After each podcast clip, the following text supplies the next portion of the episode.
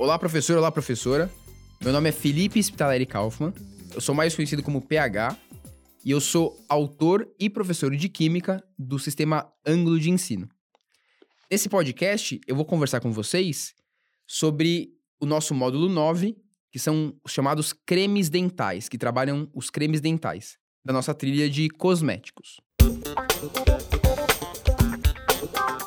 Como que a nossa conversa vai se estruturar? No primeiro bloco desse papo, né, eu vou fazer uma apresentação geral sobre os objetivos desse módulo. No segundo bloco, eu vou dar algumas orientações mais específicas sobre a condução da primeira aula do módulo, a aula 19, sempre como caráter de sugestão. Já no terceiro bloco, eu vou dar algumas orientações também específicas sobre a condução da aula 20, que é a segunda aula desse módulo, mais o estudo orientado. E no último bloco, bloco 4, eu vou fazer um arremate, um bate-papo finalizando, né, aquilo que foi conversado. Então, quais são os objetivos desse módulo?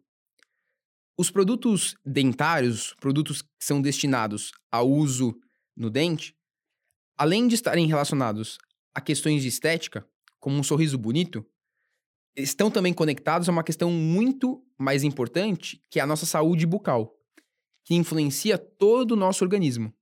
Segundo alguns estudos médicos, a higiene bucal inadequada está relacionada ao desenvolvimento de diversos processos inflamatórios em nosso corpo. Aliada a outros fatores, pode inclusive ocasionar o surgimento de alguns tipos de câncer. Neste módulo, vão ser trabalhados os principais componentes utilizados nos cremes dentais e enxaguantes bucais, que promovem a nossa saúde por meio da higiene bucal. Quais são os objetivos de aprendizagem desse módulo que os estudantes devem entrar em contato? Relacionar as diferentes propriedades dos componentes nos produtos de higiene bucal com a sua ação, eficácia e aplicação, ou seja, entender para que serve cada componente que está presente nesses produtos, ou pelo menos os principais componentes, e relacionar a ação dos produtos de higiene bucal com a saúde do organismo. Como conduzir a primeira aula desse módulo, né? Quais são as sugestões? Inicialmente, caso deseje, o professor pode trabalhar os conteúdos teóricos dessa aula utilizando a metodologia da sala de aula invertida, pedindo para que os estudantes assistam a videoaula teórica indicada no material antes das discussões que serão realizadas em sala de aula. Essa é uma sugestão. Caso o professor vá conduzir a aula é, a exposição teórica no momento presencial, o que eu sugiro é que você, na primeira aula do módulo, apresente aos alunos os conteúdos presentes na sessão Fundamentos Teóricos, pertinentes à chamada anatomia dental.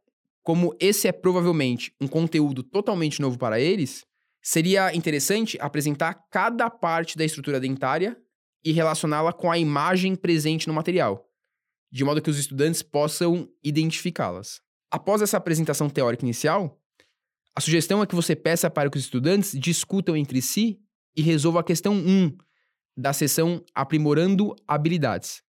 A primeira questão, ela foi elaborada, foi pensada para que o estudante possa relacionar a dureza de várias substâncias com seu poder abrasivo e a possibilidade de aplicação nos cremes dentais. As substâncias abrasivas são aquelas substâncias que conseguem fazer uma espécie de um desgaste na superfície do dente, polindo ele. A sugestão é que você deixe que os estudantes interpretem o texto e a tabela individualmente ou em grupos, a fim de que eles possam chegar às suas próprias conclusões, possibilitando assim o desenvolvimento da aula do modo mais próximo possível à utilização das chamadas metodologias ativas, deixando que o estudante se engaje no seu próprio processo de aprendizagem evitando dar respostas prontas e diretas. A seguir, a sugestão é que os estudantes leiam, interpretem e discutam a questão número 2. Nessa questão, é discutido o fato de que, para se prevenir a ocorrência do processo de desmineralização e preservar a estrutura do esmalte dentário, adicionam sais de fluoreto aos cremes dentais, como por exemplo o fluoreto de sódio. Nesses casos, o íon fluoreto pode substituir a hidroxila da hidroxiapatita formando a fluorapatita. No item A, em um exercício de interpretação de texto, símbolos e fórmulas, é pedido para que os estudantes representem a fórmula da fluorapatita. Então, eles devem interpretar que basta substituir o símbolo da hidroxila pelo símbolo do flúor para compor a nova fórmula. No item B, os estudantes devem avaliar exclusivamente com as informações apresentadas no texto se a fluorapatita deve ser mais ou menos resistente ao ataque de ácidos do que a hidroxiapatita. A partir do texto, é, eles têm a, a informação de que a fluorapatita previne a ocorrência do processo de desmineralização dentária. Desse modo, esse composto deve ser mais resistente aos ataques de compostos ácidos que a hidroxiapatita. Para finalizar, no item C, é perguntado aos estudantes se eles acham que o creme dental deve apresentar caráter ácido ou básico. A ideia é que eles notem que deve apresentar caráter básico, pois a sua utilização protege o dente do ataque de compostos ácidos. Professor, para a primeira aula desse módulo, a sugestão é que essa seja a questão discutida e debatida com os estudantes, uma vez que a gente acredita que uma boa parte do tempo dessa aula será destinado à apresentação dos fundamentos teóricos pertinentes ao módulo. Então, a seguir, eu vou dar algumas orientações mais específicas sobre a condução da segunda aula. Então, como conduzir a segunda aula desse módulo? Sugerimos que você inicie essa aula apresentando os conteúdos relacionados aos principais componentes do creme e gel dental, presente na seção Fundamentos Teóricos. Então, enquanto a primeira aula foi utilizada para dar o maior destaque à estrutura dentária, a segunda aula pode ser utilizada, como sugestão, para dar maior destaque à composição dos cremes e géis dentais. Novamente, caso você deseje, é possível usar a metodologia de sala de aula invertida, pedindo para que os estudantes assistam o vídeo teórico indicado no material antes da discussão presencial em sala de aula. Após a apresentação dos conteúdos teóricos, sugerimos que você discuta e resolva com os alunos as questões 3 e 4 da sessão Aprimorando Habilidades. A questão 3 trata do triclosan, uma substância utilizada nos cremes dentais que apresenta função antisséptica, uma vez que é um potente bacteriostático, impedindo a proliferação indesejada de bactérias, atuando na prevenção da formação de placas dentárias e gengivite. Essa questão foi pensada e elaborada para que os alunos possam mobilizar os fundamentos teóricos desenvolvidos em módulos anteriores, uma vez que o item A indica pede que os estudantes identifiquem as funções orgânicas presentes na estrutura do triclosan. Já no item B, é pedido para que os alunos justifiquem o porquê da baixa solubilidade do triclosan em água por meio da análise de sua fórmula estrutural. O esperado é que eles relembrem os conceitos discutidos no módulo 4 sobre polaridade e solubilidade das substâncias.